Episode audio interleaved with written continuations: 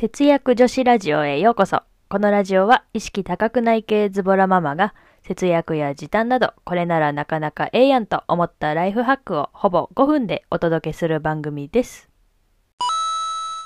はい。2020年1月9日です。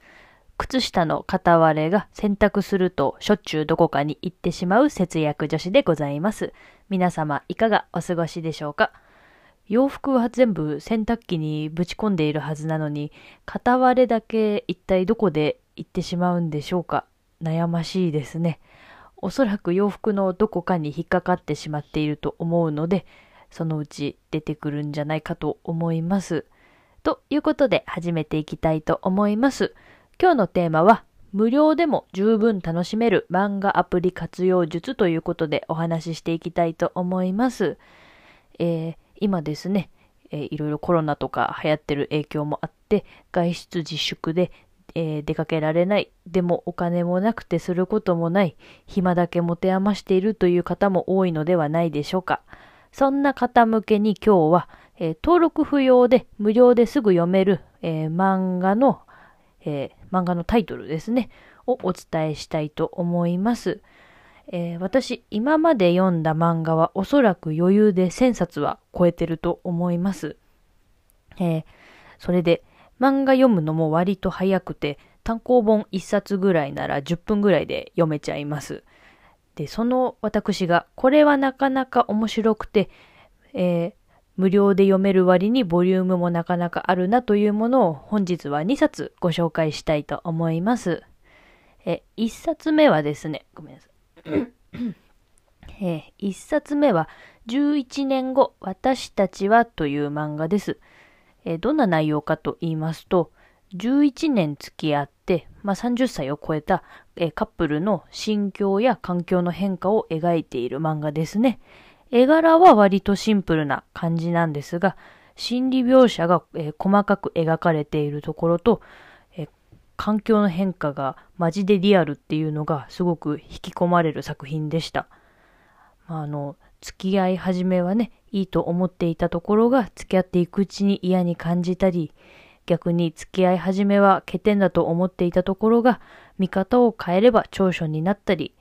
まあ恋愛だけじゃなくて人間関係ってそういうことが多いんじゃないかなと思います。そんなリアルを描いた作品11年後私たちはです。えーぜひ気になる方はググってみてください。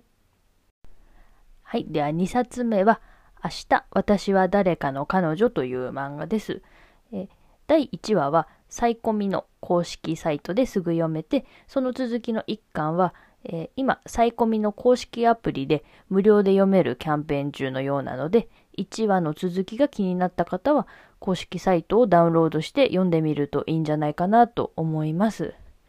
で、基本的に1巻か2巻ごとに、えー取り上げられる女性がそれぞれ違うんですけど、ま、なので、えー結構すぐ完結するお話なので、割と読みやすいんじゃないかなと思います。で、まあ、どんな話かさらっとご紹介させていただくと、1巻は彼女代行の仕事をしながら生計を立てている大学生のお話です。で、2巻はパパ活をしながら寂しさを紛らわす女性のお話です。まあ、こんな感じで、お金と男女の愛情というのがテーマになってまして、まあ、なかなかドロドロで妬み、恨み、つらみがよく描かれている作品です。まこれもね、心理描写がとっても繊細に描かれていて、絵もそれに合わせてとっても綺麗なんですよね。えー読みやすいので、とってもおすすめです。えー今回はですね、えーおすすめの漫画2冊ご紹介させていただきました。1冊目、11年後私たちはという漫画と2冊目、明日私は誰かの彼女という漫画です。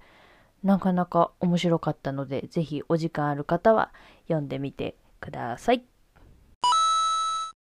はい。今日は無料でも十分楽しめる漫画アプリ活用術ということでお話しさせていただきました。え実はですね、私のブログを今リニューアルしておりまして、タイトルをうどんのブログから節約女子日記に変えました。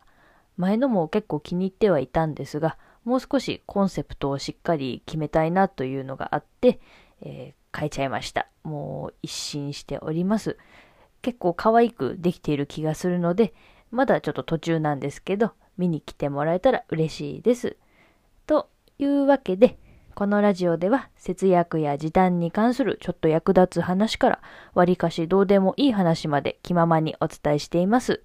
ブログでは、えー、私がイラストレーターの副業をして、えー、いくら収入を得ているかや、楽天ルームでどれくらい稼げたとか、貯金がいくらあるかとか、割とリアルな数字をお伝えしていますので、よかったら見てみてください。リンクは概要欄に貼ってあります。えー、あと、質問箱も設置していますので、ご意見ご感想なども随時募集中です。今日も最後まで聞いていただきありがとうございました。また次回の放送でお会いしましょう。節約女子ラジオでした。またね